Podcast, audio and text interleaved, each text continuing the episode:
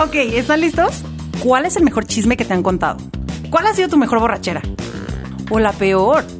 ¿Recuerdas esa historia que nunca le vas a contar a tu esposo? Acuérdate cuando te escapabas y tus papás no te cacharon. O esa vez que tus hijos te sacaron el tapón. ¿O te acuerdas de la primera vez que te rompieron el corazón y lloraste por semanas? ¿O qué tal la última? Y al tercer día ya estabas bien. Todas esas historias te construyeron, nos construyeron y lo siguen haciendo. Estamos hechos de nuestros logros, nuestros fracasos, nuestras aventuras y travesuras. Y cada una de estas historias nos ayudaron a resolver las siguientes. Hoy vas a escuchar una de esas historias. Y quién sabe, un día tú y tu historia pueden estar aquí. En Cuéntame cómo.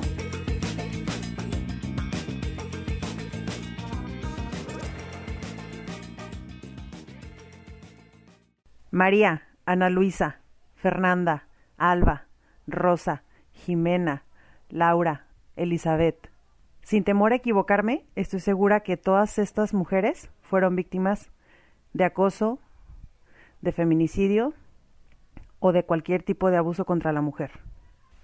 Hoy no tengo a ningún invitado.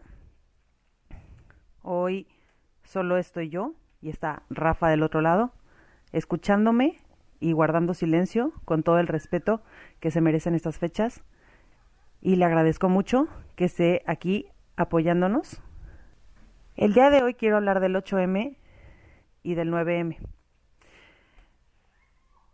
Me encantaría no tener ninguna experiencia. Me encantaría que ninguna mujer tuviera la certeza de hablar en primera persona cuando se trate de algún tipo de abuso, pero no se puede. Lamentablemente no se puede. Y pues tengo cuatro mensajes súper específicos del día de hoy y muy cortos porque no se trata de, de mm, darle vuelo a esto, sino de, de hacer un poco de conciencia. Yo claramente lo estoy hablando desde mi privilegio, pero con todo el amor y con todo el respeto que esto merece. A las mujeres que me escuchan, y que creen que los colectivos y las mujeres que salen a marchar el 8 de marzo a las calles no las representan? Me gustaría decirles que deberíamos retroceder un poquito en el tiempo y ver cómo se han conseguido nuestros derechos hasta el día de hoy. Nunca ha sido diciendo por favor, nunca ha sido estrechándonos la mano con los hombres en el poder, siempre ha sido desde la lucha y desde la exigencia. A todas estas mujeres que dicen que son vándalas y que no las representan, quiero decirles que con todo el amor, ellas sí nos representan. Y ellas acogen también nuestras causas y van y luchan por ellas. A los hombres que nos escuchan, me encantaría decirles porque muchos han preguntado que para cuándo el Día del Hombre, que el Día del Hombre es el 19 de noviembre. A los que dicen que cuándo será su marcha, chicos, si ustedes necesitan luchar por algún derecho, les recomiendo que como nosotras hagan colectivos y se pongan de acuerdo y salgan a marchar por los derechos que creen que no tienen. Y dejen de pedirle a las feministas que además de todo les organicen a ustedes su marcha, porque creo que ustedes solitos pueden.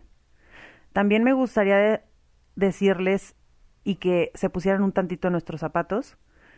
¿Ustedes cuántas veces se han preocupado por qué ponerse cuando van a salir en la noche? Por la hora en la que van a regresar. Por cómo están hablando.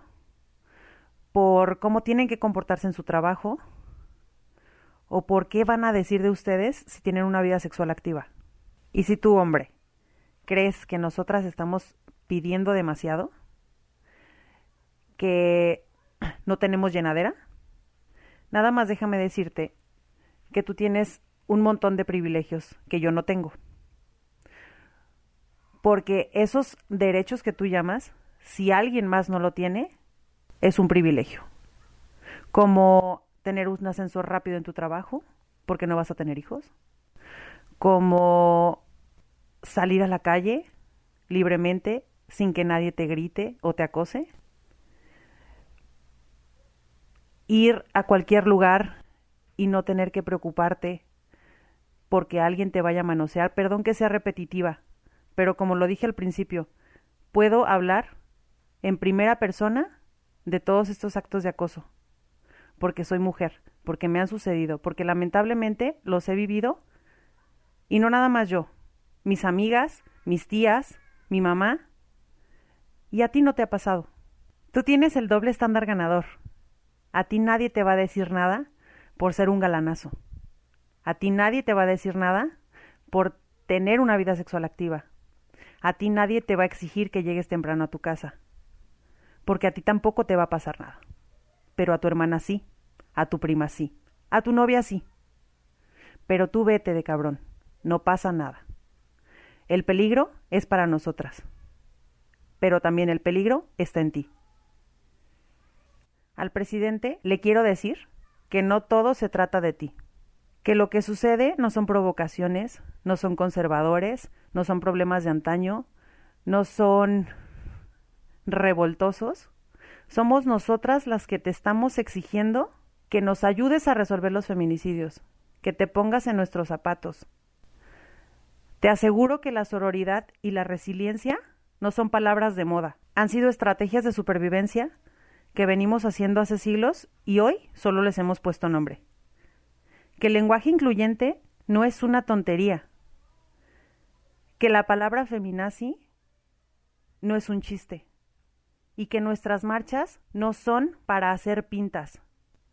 Las pintas las hacemos para que voltees a vernos, para que las leas, para que veas que estamos ahí y que no nos vamos a detener. A las mujeres del movimiento feminista les quiero decir que estoy con ustedes. Sí, estoy desde mi privilegio, pero les agradezco porque puedo estar aquí. Puedo alzar la voz, puedo tener un podcast y puedo decir mis ideas. Estoy con ustedes, con todo el amor y con todo el agradecimiento, porque si no fuera por ustedes, ni yo, ni mis amigas, ni nadie que venga después de mí podría tener lo que ahora tenemos. Les agradezco, les amo